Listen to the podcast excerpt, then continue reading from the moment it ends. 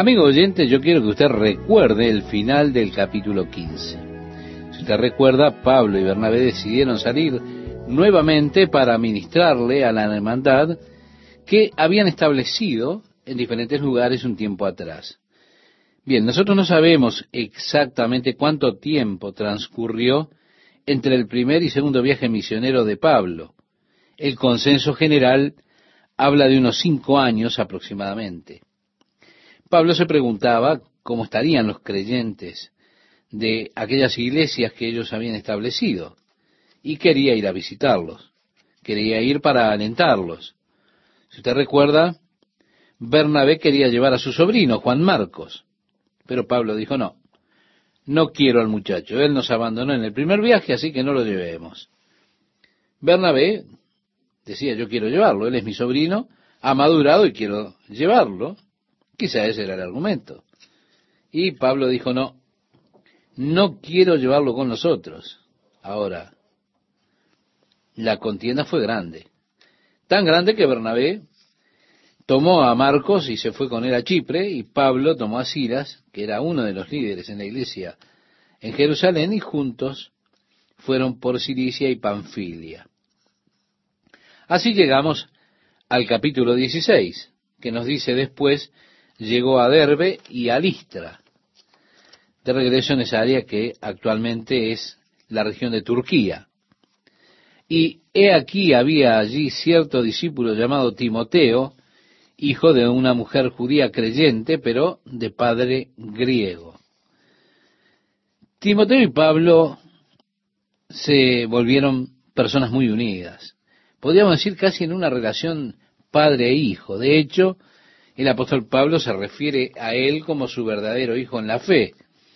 Sin duda, Pablo, en su primer viaje misionero, conoció a la madre de Timoteo y a su abuela, y ellas habían enseñado a Timoteo en la palabra de Dios. Cuando Pablo regresó, encontró que Timoteo había madurado y es allí que se desarrolla este lazo afectivo entre ellos dos. Timoteo, de hecho, se vuelve uno de los compañeros de viaje de Pablo. En seis de las epístolas de Pablo, él menciona en sus saludos como Timoteo también envía saludos. Pablo en una de sus epístolas dice que les envía a Timoteo porque no había hombre semejante a su propio corazón para el ministerio como lo era Timoteo. Se ve allí entonces que había un hermoso lazo que se había desarrollado entre ellos. Por supuesto, Pablo escribió las dos cartas a Timoteo que nosotros tenemos en el Nuevo Testamento, en nuestra Biblia. Esta unión se volvió de verdadero valor para Pablo y su ministerio. Desde joven, dice Pablo, que fue instruido en las escrituras por su madre y por su abuela. Reiteramos, su madre era judía, su padre griego. El verso 2 dice, y daban buen testimonio de él los hermanos que estaban en Listra y en Iconio. En otras palabras, decían que era un buen joven, que era un joven fiel. Así que quiso Pablo que éste fuese con él, y tomándole, le circuncidó por causa de los judíos que había en aquellos lugares, porque todos sabían que su padre era griego. Esto también, estimado oyente, resulta interesante. Recuerde que Pablo, más adelante, él escribe, a todos me he hecho de todo para que de todos modos salve a algunos. Decía en la primera carta que él le escribe a la iglesia en Corinto, capítulo 9, verso 22. Decía, a los judíos me he hecho judío, a los griegos me he hecho griego, es decir, todas las cosas para todos los hombres. Y aquí tenemos una de esas hermosas cosas que tienen que ver con esa flexibilidad que hace que Pablo trate de evitar contiendas que son innecesarias. Allí toma a Timoteo y lo circuncida para que los judíos que andan por allí, sabiendo que su padre era griego, no se ofendieran. El apóstol Pablo hubiera sido el primero en decir que la circuncisión no, no servía para nada, no era necesaria. Y de hecho en el capítulo anterior estaba esa gran disputa acerca de estos temas, porque había algunos judíos de Jerusalén que habían ido a Antioquía y decían que a menos que se circunciden y guarden la ley de Moisés, no pueden ser salvos. Pablo tuvo una gran discusión con ellos. Y ellos regresaron a Jerusalén para establecer la verdad. Aún así, para tener paz, el apóstol Pablo prefiere que Timoteo pase por este ritual de la circuncisión solamente para mantener alejados los disturbios con los judíos. Como digo siempre, bienaventurados sean los que tienen esta ductilidad, porque no van a ser quebrantados. Quiero decir, aprenda a ser así de dúctil. La rigidez es algo terrible. Es importante que aprendamos a ser en este sentido flexibles, que podamos serlo cuando es necesario. Esta es una de las circunstancias donde Pablo escribe a los romanos y dice, si es posible, en cuando en cuanto dependa de vosotros, tened paz con todos los hombres. Realmente no era un compromiso, no es una gran cosa, pero como en el caso de Pablo y Timoteo, ahórrese algunas penas y aflicciones y algunos problemas que pueden surgir para aquellos que son débiles en la fe. Pablo enseña esto cuando le escribe a los romanos. Y hemos mencionado el capítulo 12, versículo 18 aquellos que son débiles en la fe, bueno, coman vegetales. Aquellos que son fuertes coman carne. Aquel que solo come vegetales no juzgue a los que comen carne y aquellos que comen carne no desprecien a los vegetarianos. Eso es lo que usted quiere, bueno, muy bien. Dele nomás. Quiere comer vegetales, coma vegetales. Quiere carne, coma carne. Pero viva en paz con todos los hombres.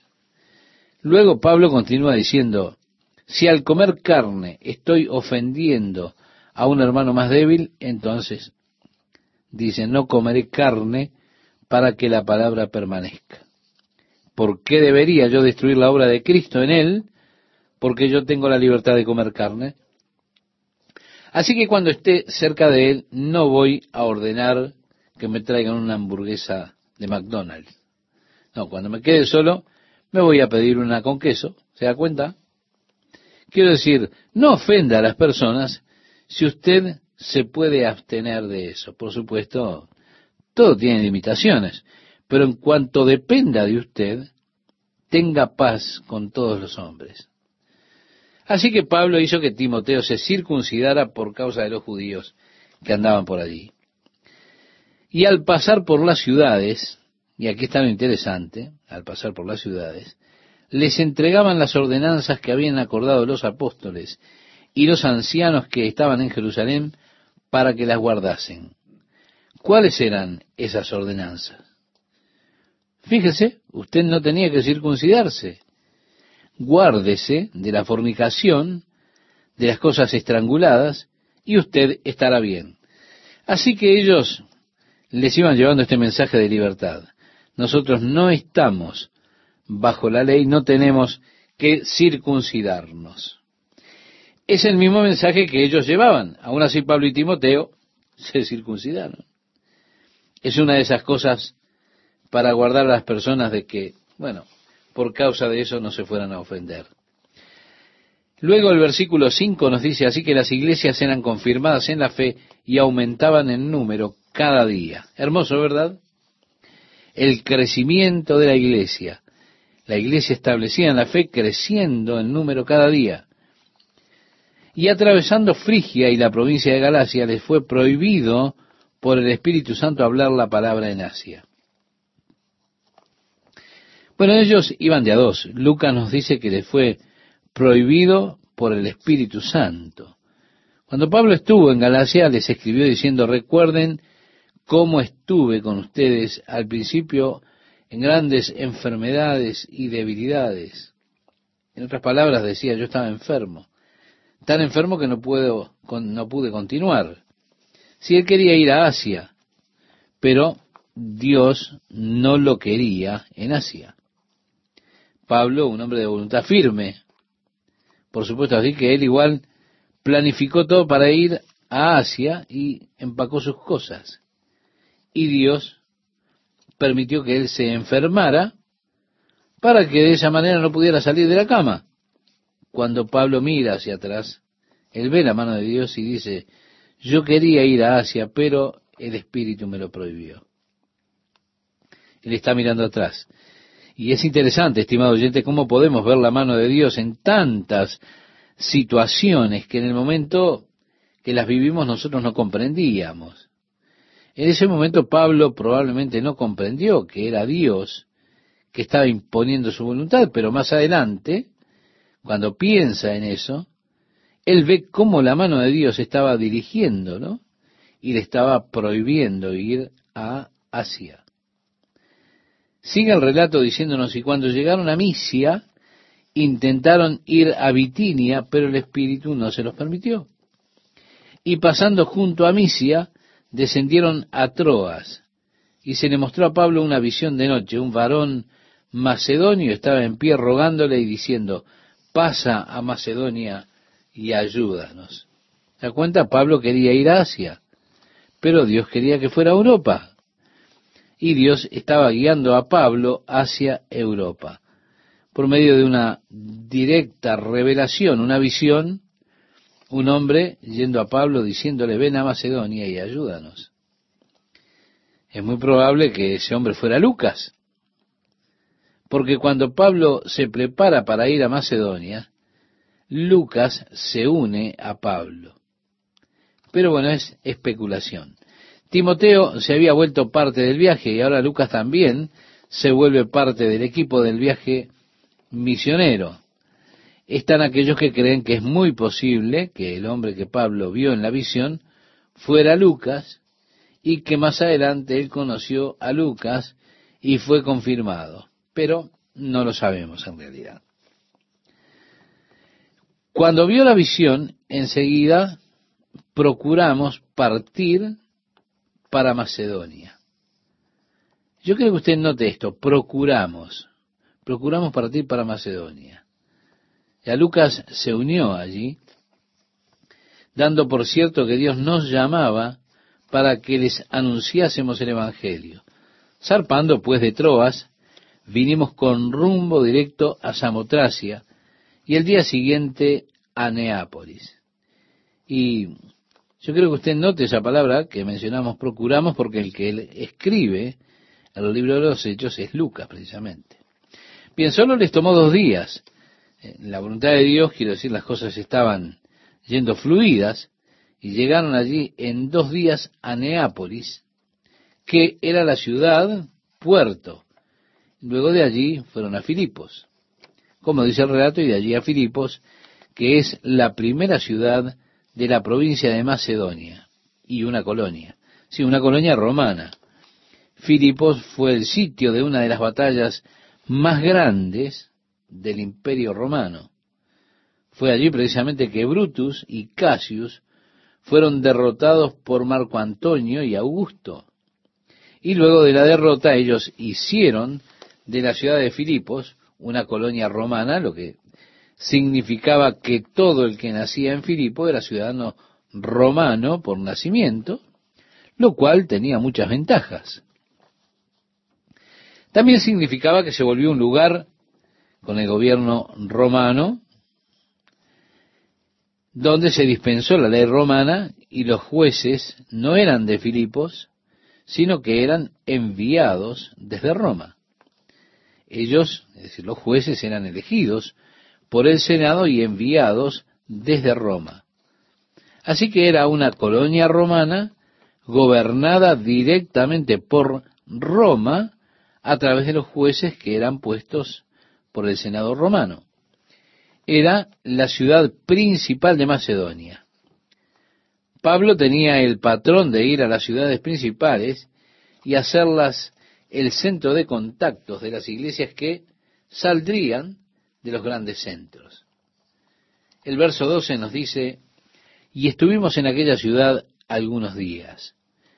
Y un día de reposo salimos fuera de la puerta junto al río, donde solía hacerse la oración, y sentándonos hablamos a las mujeres que se habían reunido. Si había diez adultos judíos en la ciudad, se les requería construir una sinagoga para adoración. Ahora, si había menos de diez adultos judíos, entonces ellos tendrían un punto señalado en el cual adorarían. Generalmente ese punto era junto al río. A veces tenía un pequeño cerco sin techo o paredes pequeñas, algo así como un refugio cerrado. A veces no, no había nada de nada. Recuerde usted en los Salmos, cuando habla acerca del cautiverio en Babilonia, ellos iban junto al río y allí clamaban en su cautiverio. Pero, como decíamos, generalmente se encontraban junto al río.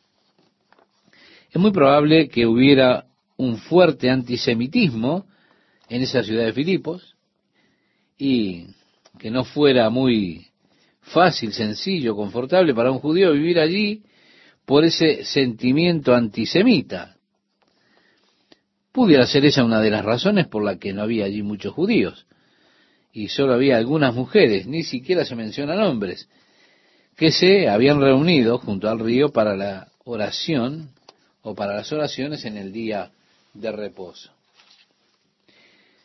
El versículo 14 dice entonces una mujer llamada Lidia, vendedora de púrpura de la ciudad de Teatira, que adoraba a Dios, estaba oyendo, y el Señor abrió el corazón de ella para que estuviese atenta a lo que Pablo decía. A mí también me gusta esta frase. El Señor abrió el corazón de ella. Qué glorioso es cuando Dios abre nuestro corazón al Evangelio. Y este fue el caso con esta notable mujer de nombre Lidia. Dice además, y cuando fue bautizada y su familia nos rogó diciendo, si habéis juzgado que yo sea fiel al Señor, entrad en mi casa y posad, y nos obligó a quedarnos. Una mujer de negocios, una vendedora, eh, lo que quiero decirle, estimado oyente, es que mire la presión que ella ejerció si habéis juzgado que yo sea fiel al Señor, entrad en mi casa y posad. Es decir, si usted no se queda, entonces usted estaría juzgándola como que no es fiel. Es realmente una presión. Bueno, es la presión de una muy buena vendedora, una vendedora definida. Lucas dice, nos obligó a quedarnos. Podemos decir que era una muy buena mujer de negocios.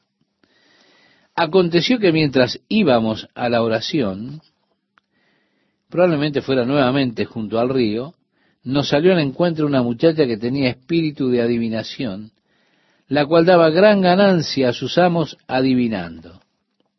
Esta muchacha estaba poseída por un espíritu malvado, por un demonio. Ella era adivinadora. El espíritu malo hablaba a través de ella dirigiendo a las personas diciéndoles en cuanto a la fortuna. Y los hombres que la controlaban estaban haciendo mucho dinero con el poder que era sobrehumano, que tenía esta mujer, a través de esos poderes demoníacos. Dice el relato, esta, siguiendo a Pablo y a nosotros, daba voces diciendo, estos hombres son siervos del Dios Altísimo, quienes os anuncian el camino de salvación. Amable oyente, una de las tácticas que tiene Satanás para tratar de esconder la obra de Dios es involucrarse en la obra de Dios. Una de las grandes maldiciones de la iglesia ha sido el compromiso que la iglesia asumió con el mundo. Satanás primeramente intenta destruir la iglesia atacando directamente, frontalmente. Pero cuando él no puede destruirla con un ataque directo, entonces se vuelve más sutil y se une a la iglesia. Comienza así a introducir dentro de la iglesia todas esas falsas doctrinas, falsas costumbres, costumbres mundanas, eh, cosas que tienen que ver con lo que le gusta a la gente en el momento eh, que se vive. Y esas cosas son las que han plagado la iglesia a través de los siglos.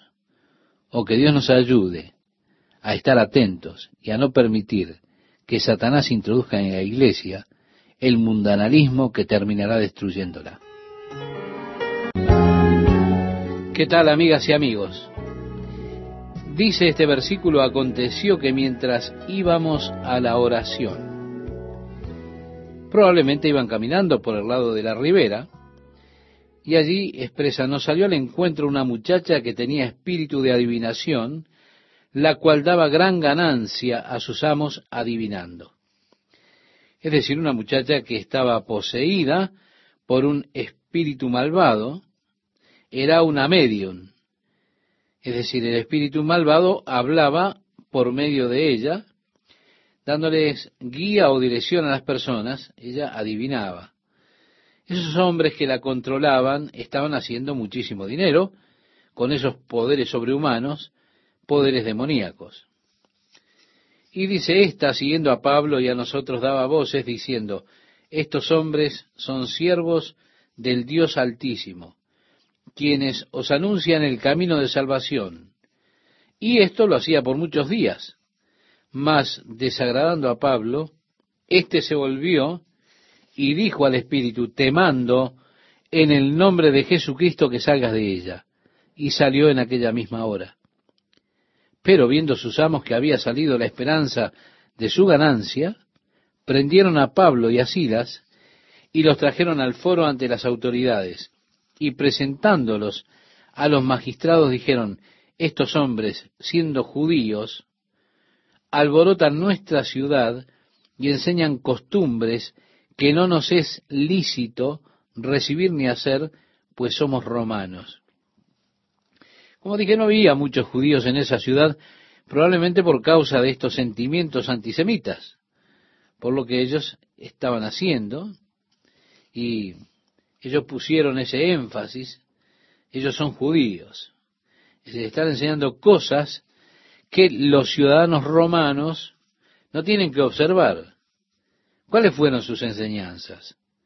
Ellos estaban enseñando que Jesucristo es el Señor y que debemos someternos al señorío de Jesucristo.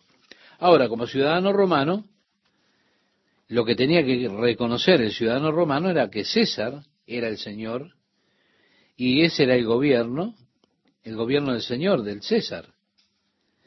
Mire, ¿por qué nos estamos acercando a los Estados Unidos ahora más y más buscando imponer restricciones sobre la iglesia?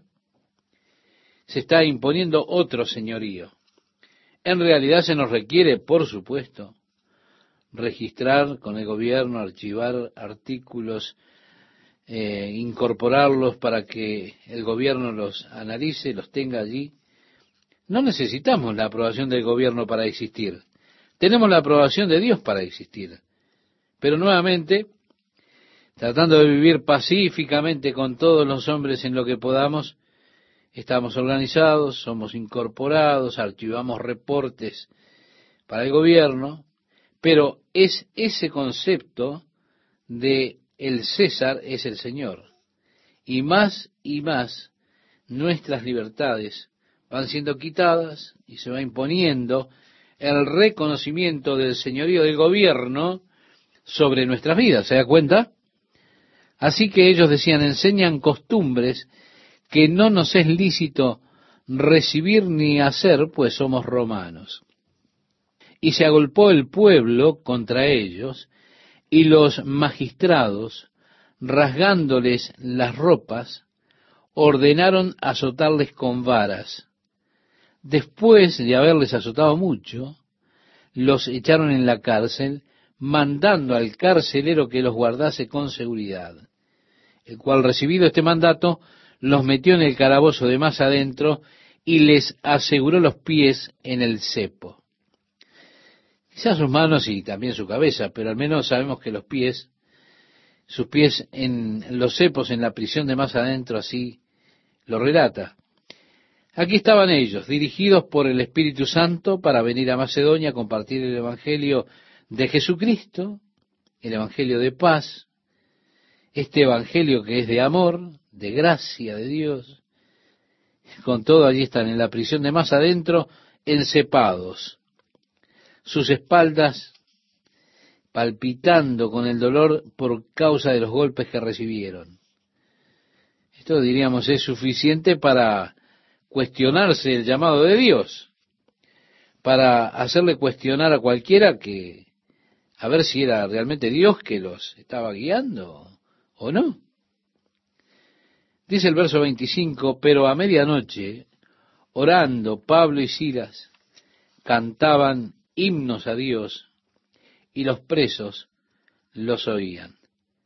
Lejos de estar desanimados, en lugar de estar bajoneados como se dice hoy comúnmente, estaban orando y cantando alabanzas a Dios.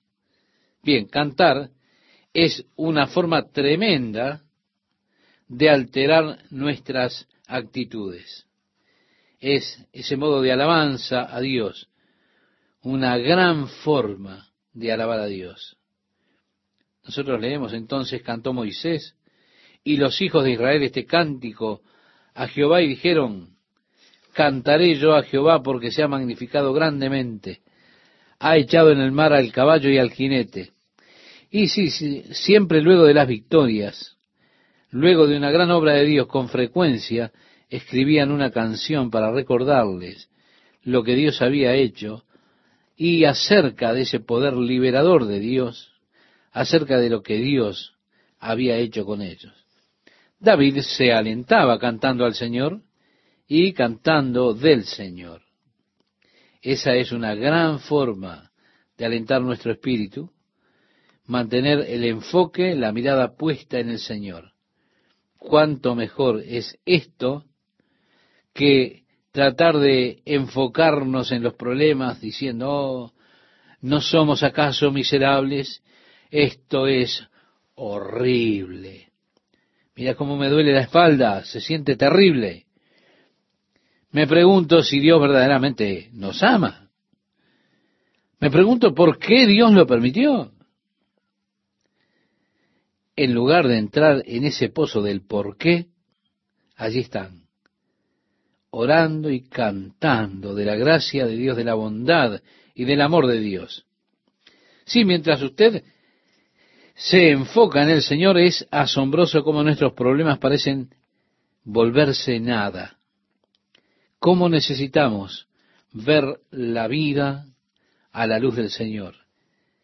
Tantos problemas a la luz de su poder y no a la luz de nuestra ineptitud e incapacidad sino ver lo que Dios puede hacer y declarar y cantar lo que Dios puede hacer. Y allí están ellos, cantando. Los otros prisioneros escuchando.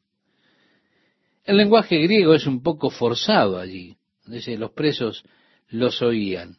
Ellos estaban escuchando, probablemente preguntándose, ¿quiénes son estos hombres? En aquellas condiciones, cantando.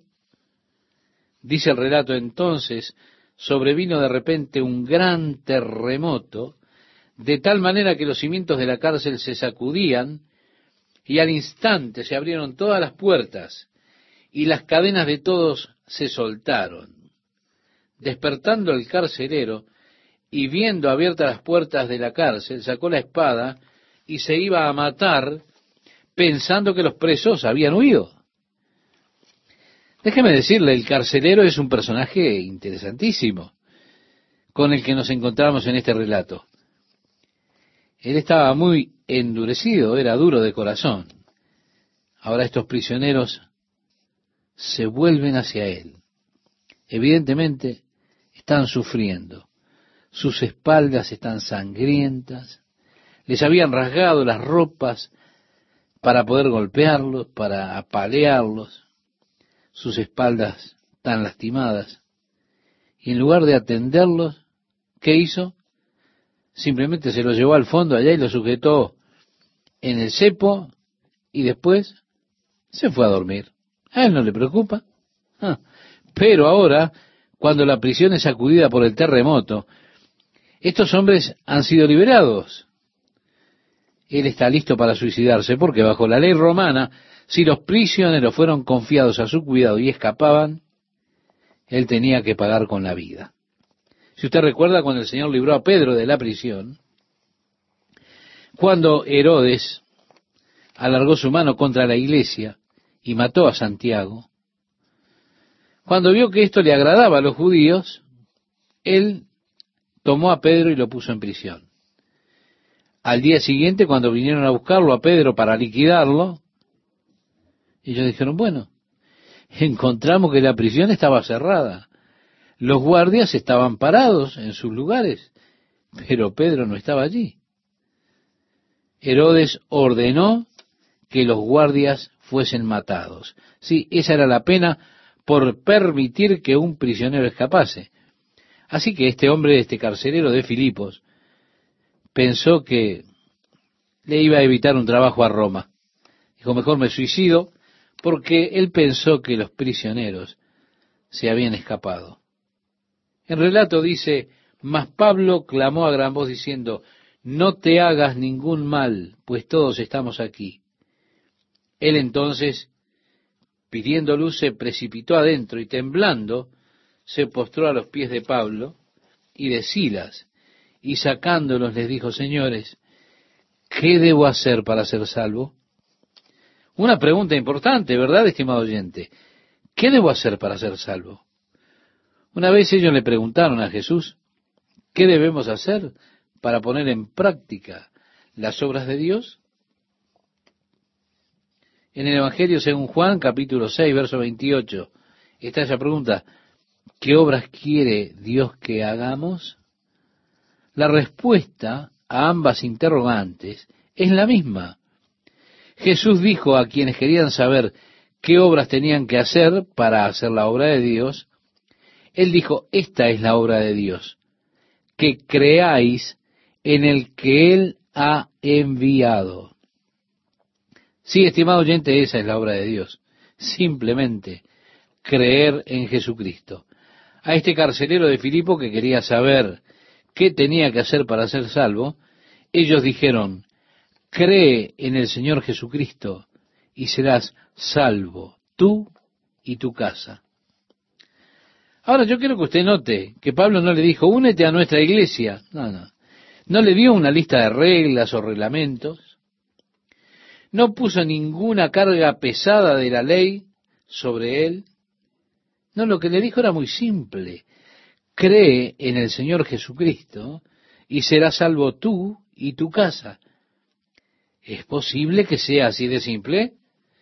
Puede ser que nosotros hayamos complicado el asunto agregándole tantos requerimientos ¿Será posible que Dios salve a una persona simplemente por el hecho de creer en Jesucristo? Bien, la respuesta de Pablo es contundente. Cree en el Señor Jesucristo y será salvo. Escribiéndole Pablo a los romanos, decía en el capítulo 10, verso 9, que si confesares con tu boca que Jesús es el Señor y creyeres en tu corazón que Dios le levantó de los muertos, serás salvo. Nuevamente, muy simple, tan simple que cualquier niño puede tomar esto y creerlo. Oh, Dios nos ayude a mantener la simpleza del Evangelio y a no ser atrapados por esos debates teológicos, asuntos sin sentidos con los que discuten, solamente mantener la simpleza que es en Cristo Jesús. El verso 32 dice, y le hablaron la palabra del Señor a él y a todos los que estaban en su casa. Y él, tomándolos en aquella misma hora de la noche, les lavó las heridas. Un corazón cambiado, ¿verdad? No hay más dureza. No. Este carcelero tan duro ahora está lavando las heridas de Pablo y de Silas. Y dice además, y enseguida se bautizó él con todos los suyos, es decir, toda la familia. Y llevándolos a su casa, les puso la mesa, y se regocijó con toda su casa de haber creído a Dios. Sí, se convirtió. Ahora, ¿cómo nos guía Dios? ¿Cómo obra Dios? Bien dice Isaías 55, versículo 8, porque mis pensamientos no son vuestros pensamientos, ni vuestros caminos mis caminos. O como dice también Pablo a los romanos en el capítulo 11, verso 33, cuán insondables son sus juicios e inescrutables sus caminos. Así ocurre que con frecuencia nosotros consideramos algo como una tragedia horrible. Consideramos que estamos olvidados por Dios. Y a veces preguntamos, ¿dónde está Dios ahora en esta situación? Si Dios me ama, ¿por qué permite que me suceda esto? Tenemos todas estas cosas que con frecuencia nos preocupan cuando llegan esas circunstancias que no podemos comprender, circunstancias que son difíciles, en ocasiones muy dolorosas, y nos preguntamos por qué tenemos que atravesar esto. ¿Se da cuenta? Aquí hay un caso en el cual Dios conoce el corazón de este carcelero de Filipos. Él conoce que necesita salvación, sabe lo que costará llevarle a la fe en Jesucristo sabe que se requerirán un par de prisioneros que estando en esas circunstancias horrendas, ellos habrían de cantar las alabanzas del Señor. Yo estoy seguro que él se fue a dormir y él estaba impresionado por esos hombres que estaban allí cantando. Pero se requirió un terremoto, lo que para él fue una situación amenazante ser golpeado, luego arrojado en la cárcel, una experiencia dolorosa y con todo, allí está el amor de Dios por ese carcelero. Como dice Pablo, ¿qué es un poco de sufrimiento comparado con la gloria que en nosotros ha de ser manifestada? Pablo hablaba de los sufrimientos presentes que no son dignos de ser comparados con esa gloria que ha de ser revelada. En ocasiones un poco de sacrificio de nuestra parte es necesario.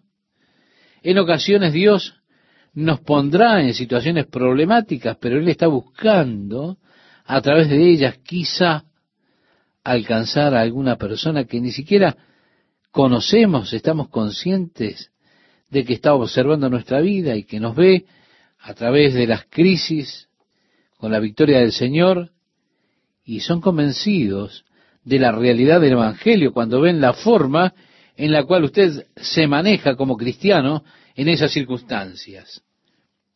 Se vuelve usted un testigo para ellos, convenciéndolos de la verdad del Evangelio que usted proclama. Dios en su amor ha alcanzado allí al carcelero de Filipo. Así que él ahora se regocija creyendo en Dios con toda su casa, no solamente él, sino toda su familia fue traída a Cristo. Dice, cuando fue de día, los magistrados, es decir, los jueces, enviaron alguaciles a decir, suelta a aquellos hombres. ¿Por qué la orden? No lo sabemos. Podría ser que ellos se dieron cuenta de que era una injusticia que fue hecha a estos hombres judíos, así que fueron liberados. ¿Se da cuenta? Tuvieron un cambio de corazón en la noche y se dieron cuenta que eso no era justo. Y el carcelero hizo saber estas palabras a Pablo. Los magistrados han mandado a decir que se os suelte. Así que ahora salid y marchaos en paz. a mí me encanta Pablo. Es un hombre con un espíritu. Pero Pablo les dijo, después de azotarnos públicamente sin sentencia judicial, siendo ciudadanos romanos, nos echaron en la cárcel y ahora nos echan encubiertamente? no, por cierto, sino vengan ellos mismos a sacarnos. Ahora, golpear a un ciudadano romano que no estaba condenado era un crimen capital. Esos jueces podían ser matados por eso. Los ciudadanos romanos estaban protegidos por la ley romana. Usted recuerda que más tarde, y es interesante, Cuando Pablo está en Jerusalén, estaba predicándole a los judíos, allí en el monte del templo, hubo una especie de mini complot. Y el capitán de la guardia romana, cuando trajeron a Pablo a los resguardados de la fortaleza Antonia, dijo a los soldados que estaban caminando, azótenle y averigüen qué hizo para enojarlos tanto. Ellos estaban preparándose para darle golpes a Pablo y él dijo, ¿es legal que azoten a un ciudadano romano que no ha sido acusado? Él pegó la vuelta y vino a Pablo y le dijo, ¿eres ciudadano romano? Pablo dijo, sí, señor. El hombre respondió, yo he comprado mi ciudadanía, me costó mucho. ¿Cuánto tuviste que pagar? Pablo dijo, yo nací libre. No es necesario decir que no le azotaron, por supuesto. Ahora, en este caso usted se pregunta, ¿por qué Pablo no proclamó su ciudadanía romana antes que lo azotaran? Bueno, yo no lo sé. ¿Por qué él hizo eso en un lugar y no en el otro? No lo sé. Excepto que él tuviese que decir eso, él probablemente no hubiese sido puesto en la cárcel y el carcelero no se hubiese salvado. Así que, estimado oyente, Dios tiene sus formas de obrar para traerle la verdad a aquellos que la necesitan. Él ama a aquellos cuyos corazones Él conoce, que estarán abiertos para recibir la salvación que es por Cristo Jesús, por la fe en su nombre. ¿Qué tal, amigas y amigos? Nuestro pasaje dice, cuando fue de día, los magistrados enviaron alguaciles, es decir, los jueces, a decir, suelta a aquellos hombres. Y el carcelero hizo saber estas palabras a Pablo. Los magistrados han mandado a decir que se os suelte, así que ahora salid y marchaos en paz. Pero Pablo les dijo, después de azotarnos públicamente sin sentencia judicial, siendo ciudadanos romanos, nos echaron en la cárcel y ahora nos echan encubiertamente, no por cierto, sino vengan ellos mismos a sacarnos. Y los alguaciles hicieron saber estas palabras a los magistrados, y les dijeron las palabras de Pablo, los cuales tuvieron miedo al oír que eran romanos, y viniendo les rogaron y sacándolos, les pidieron que salieran de la ciudad. Es decir, le dieron la bienvenida en irse. En otras palabras, ¿le molestaría irse, por favor? Qué interesante, ¿verdad? Si usted recuerda, estimado oyente, es la misma petición que la gente de Gadara le hizo a Jesús cuando Jesús sacó de un hombre una legión de demonios. Luego le permitió que esos demonios fueran a un hato de cerdos que a la postre se precipitaron al mar. Los habitantes de Gadara vinieron y usaron estas mismas palabras. Deseaban que Jesús dejara aquel lugar. Ahora, es interesante que sea el mismo tema que tenemos aquí. Tenemos esta muchacha que ha sido liberada de la posesión demoníaca y que ha creado toda esta aspereza en principio.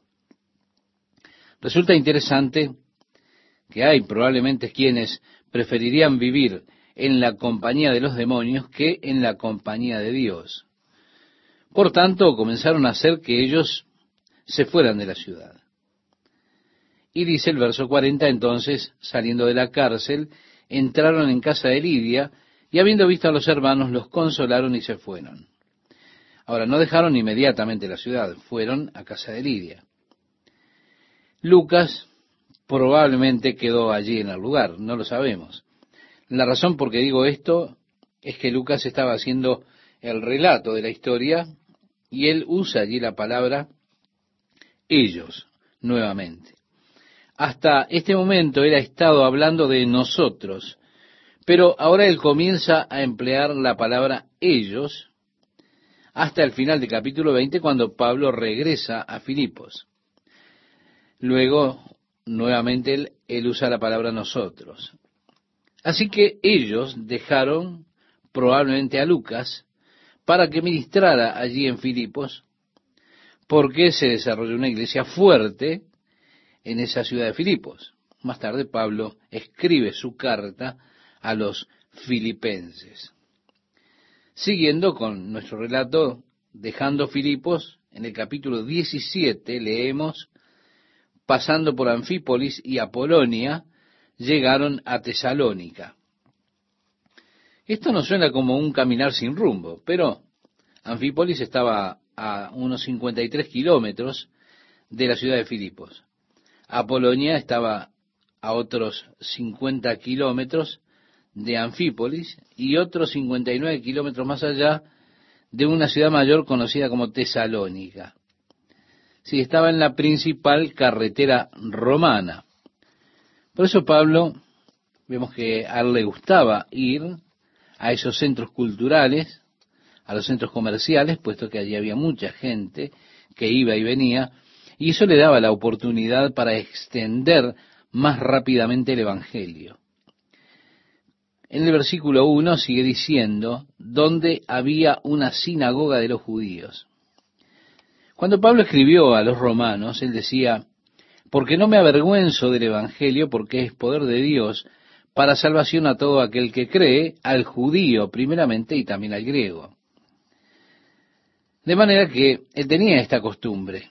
Cuando él llegaba a una ciudad nueva, él llevaba el Evangelio primeramente a los judíos y después a los griegos.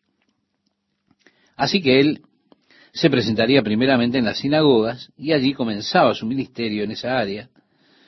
De acuerdo a su costumbre, entonces él vino a la sinagoga de los judíos. Y Pablo, como acostumbraba, dice el versículo 2, fue a ellos y por tres días de reposo discutió con ellos. Amable oyente, el Evangelio de Jesucristo es algo muy razonable. La salvación es una oferta razonable que Dios ha hecho para nosotros. Tiene sentido, entonces, encomendar nuestras vidas a Dios, decía el apóstol Pablo. Así que, hermanos, os ruego por las misericordias de Dios que presentéis vuestros cuerpos en sacrificio vivo, santo, agradable a Dios, que es vuestro culto racional. En la carta a los romanos, en el capítulo 12, comienza con esas palabras. Sí, realmente tiene sentido. Dios tiene un plan mucho mejor para su vida, estimado oyente, que cualquier otra cosa que usted pudiera diseñar para usted mismo. Tiene sentido encomendarle su vida, presentarle su cuerpo a Dios como un sacrificio vivo. Venid luego, dice Jehová, y estemos a cuenta si vuestros pecados fueren como la grana, como la nieve serán emblanquecidos, si fueren rojos como el carmesí, vendrán a ser como blanca lana, decía el profeta Isaías en el capítulo 1 de su libro, el versículo 18. Sí, amigo oyente, amigo oyente, el Evangelio es algo razonable. Y de hecho creo que rechazarlo no es un hecho razonable. Pienso que la única cosa que usted pueda atribuir al hecho de que algunas personas rechazan el Evangelio es que Satanás las ha engañado, les ha cegado los ojos y los tiene cautivos de modo que ellos no pueden razonar. Y qué poco razonable, valga la redundancia, es la postura que toma la gente que rechaza el Evangelio de Jesucristo. Y puedo decir que usted mira a estas personas y ve en aquellas cosas que ellos creen. Y usted realmente se da cuenta que allí algo no, no anda bien. El apóstol Pablo escribió a los tesalonicenses más tarde y habló de cómo fue que por cuanto no recibieron el amor de la verdad para ser salvos, por esto Dios les envía un poder engañoso para que crean la mentira. En la segunda carta podemos leer en el capítulo 2, versículos 10 y 11, de este caso que tiene que ver con aquellos que rechazan la verdad. Es decir, no, no tomaron las escrituras razonablemente. En este caso, cuando mencionamos al apóstol Pablo tendría que ver, por supuesto, con las escrituras del Antiguo Testamento.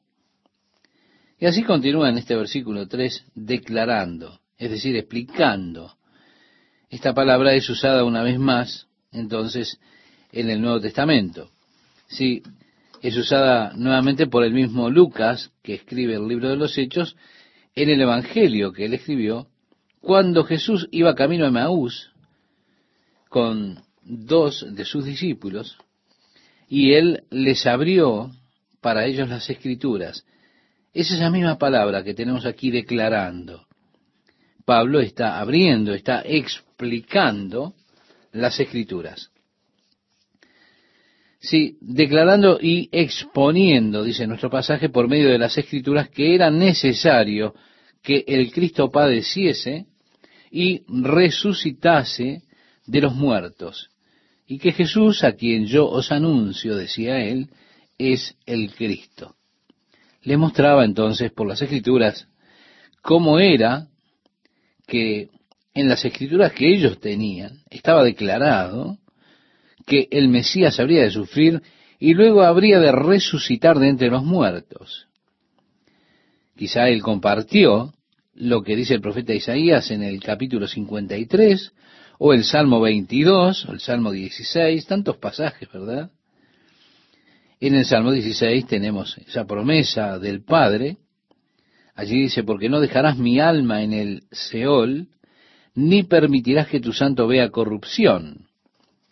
También el apóstol Pedro testificó con este pasaje al comienzo de la predicación del Evangelio en el capítulo 2 de este libro. Así que declarando y exponiendo estaba Pablo allí por medio de las escrituras, que es lo que declaraba que era necesario que el Cristo padeciese y resucitase de los muertos. Ahora, ellos conocían estas profecías, que tenían que ver con el sufrimiento del Mesías.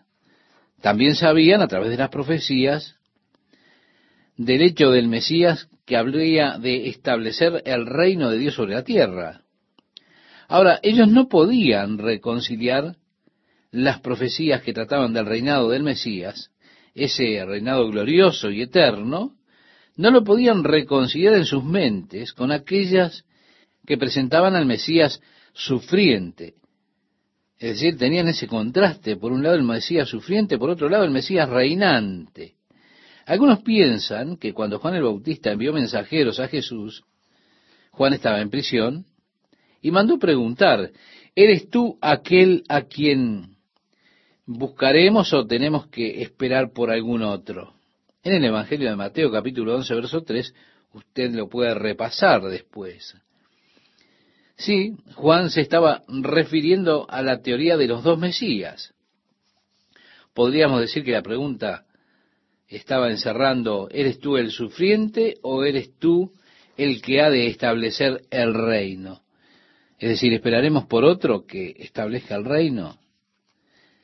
Es verdad que es difícil reconciliar estas profecías por la vasta divergencia que hay entre el sufrimiento del Mesías y su reinado glorioso. Pero esto tiene fácil respuesta mirando las dos venidas del único Mesías, no dos Mesías, sino las dos venidas del único Mesías. Cuando el primer ministro, Beijing, estaba aún con vida, yo tuve la oportunidad en un par de ocasiones de sentarme con él y hablar.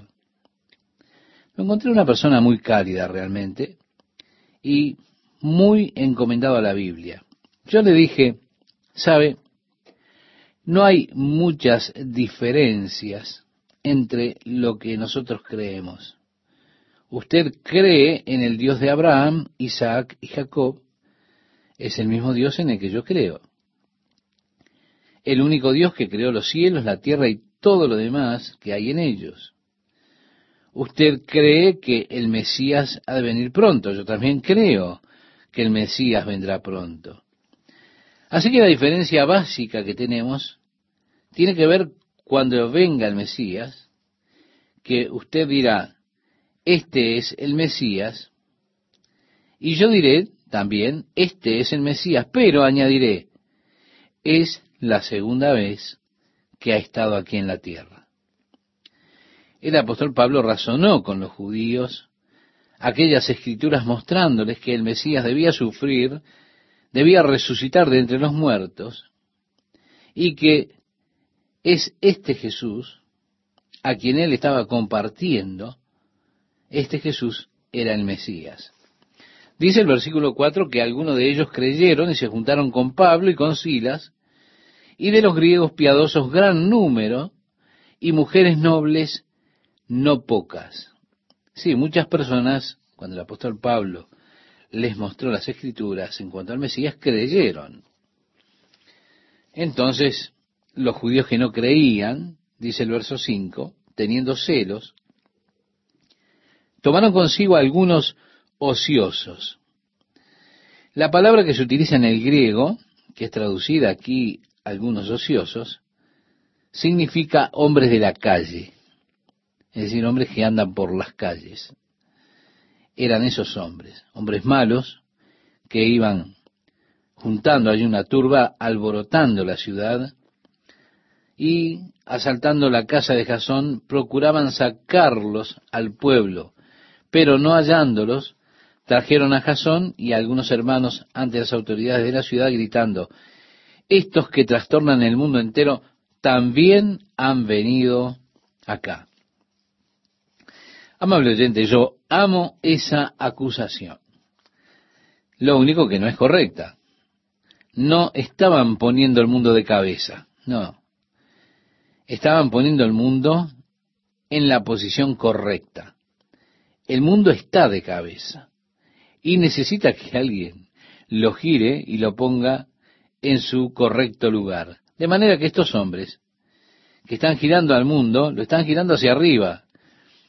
Y decían ellos, estos hombres han venido hasta acá. No obstante, esa no era la acusación. Sigue diciendo el verso 7 a los cuales Jasón ha recibido.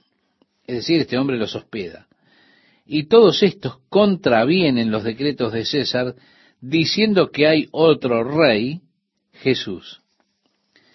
Como ya hemos mencionado anteriormente en nuestro estudio del libro de los Hechos, existía entonces una deificación del emperador romano y a los ciudadanos legales, aquellos ciudadanos que eran leales a Roma, se les requería decir César es el Señor, o el gobierno de él rige, su gobierno rige sobre nosotros, el gobierno es Señor sobre nuestras vidas. Todas estas expresiones se utilizaban entonces. Ahora, los cristianos rehusaban decir que César era el Señor. Ellos decían, Jesús es el Señor. Y esta era la cosa que les estaba probando en aquellos días de cristianos. Sí, miles, cientos de miles de ellos fueron ejecutados por el gobierno romano por causa de que eran mirados como personas insurrectas en contra del gobierno de Roma por su rechazo precisamente a decir que César era el Señor. En el libro Los mártires de Fox, que es de lectura obligatoria para encontrar y poder admirar el coraje, el compromiso que tenía la iglesia primitiva. Bueno, cuando usted lee este libro, usted piensa, amigo, yo me estoy preguntando si verdaderamente soy cristiano siquiera. Uno mira el compromiso, el valor que tuvieron esas personas. Y esta era la acusación están girando el mundo patas arriba. Han venido a enseñarnos algo que es contrario para nosotros como ciudadanos romanos, que hay otro rey, uno que es llamado Jesús. Y alborotaron al pueblo y a las autoridades de la ciudad, continúa diciendo, oyendo estas cosas, era problemático. Dice, pero obtenía fianza de Jasón y de los demás lo soltaron. Vale decir que tuvieron que pagar una fianza para poder salir, para asegurar que irían a juicio. Ahora, tenemos un breve relato aquí del ministerio en Tesalónica, pero en ese breve tiempo que el apóstol Pablo estuvo allí, una iglesia muy fuerte se estableció. Podemos ir a la primera carta que el apóstol Pablo le escribe a los tesalonicenses y vamos a notar en la carta de Pablo a esta iglesia que fue establecida precisamente aquí en el libro de los Hechos capítulo 17. Él les escribió a ellos cuando arribaron a Corinto. No fue mucho después de que él se había retirado de Tesalónica. Así que él escribe, Pablo, Silvano y Timoteo a la iglesia de los tesalonicenses en Dios Padre y en el Señor Jesucristo, gracia y paz sean a vosotros de Dios nuestro Padre y del Señor Jesucristo. Damos siempre gracias a Dios por vosotros, haciendo memoria de vosotros en nuestras oraciones, acordándonos sin cesar delante del Dios y Padre nuestro, de la obra de vuestra fe, del trabajo de vuestro amor y de vuestra constancia en la esperanza en nuestro Señor Jesucristo. Porque conocemos, hermanos amados de Dios, vuestra elección. Pues nuestro Evangelio no llegó a vosotros en palabras solamente, sino también en poder, en el Espíritu Santo y en plena certidumbre. Y usted puede seguir leyendo este capítulo 1, eh, un poco más adelante, dice, porque partiendo de vosotros ha sido divulgada la palabra del Señor, no solo en Macedonia y Acaya, sino que también en todo lugar vuestra fe en Dios se ha extendido, de modo que nosotros no tenemos necesidad de hablar nada, porque ellos mismos cuentan de nosotros la manera en que nos recibisteis y cómo os convertisteis de los ídolos a Dios para servir al Dios vivo y verdadero y esperar de los cielos a su Hijo, al cual resucitó de los muertos, a Jesús, quien nos libra de la ira venidera. Le invito a que usted lea este pasaje hasta el capítulo 2, versículo 5. Sí, él da esta pequeña nota personal a los tesanonicenses.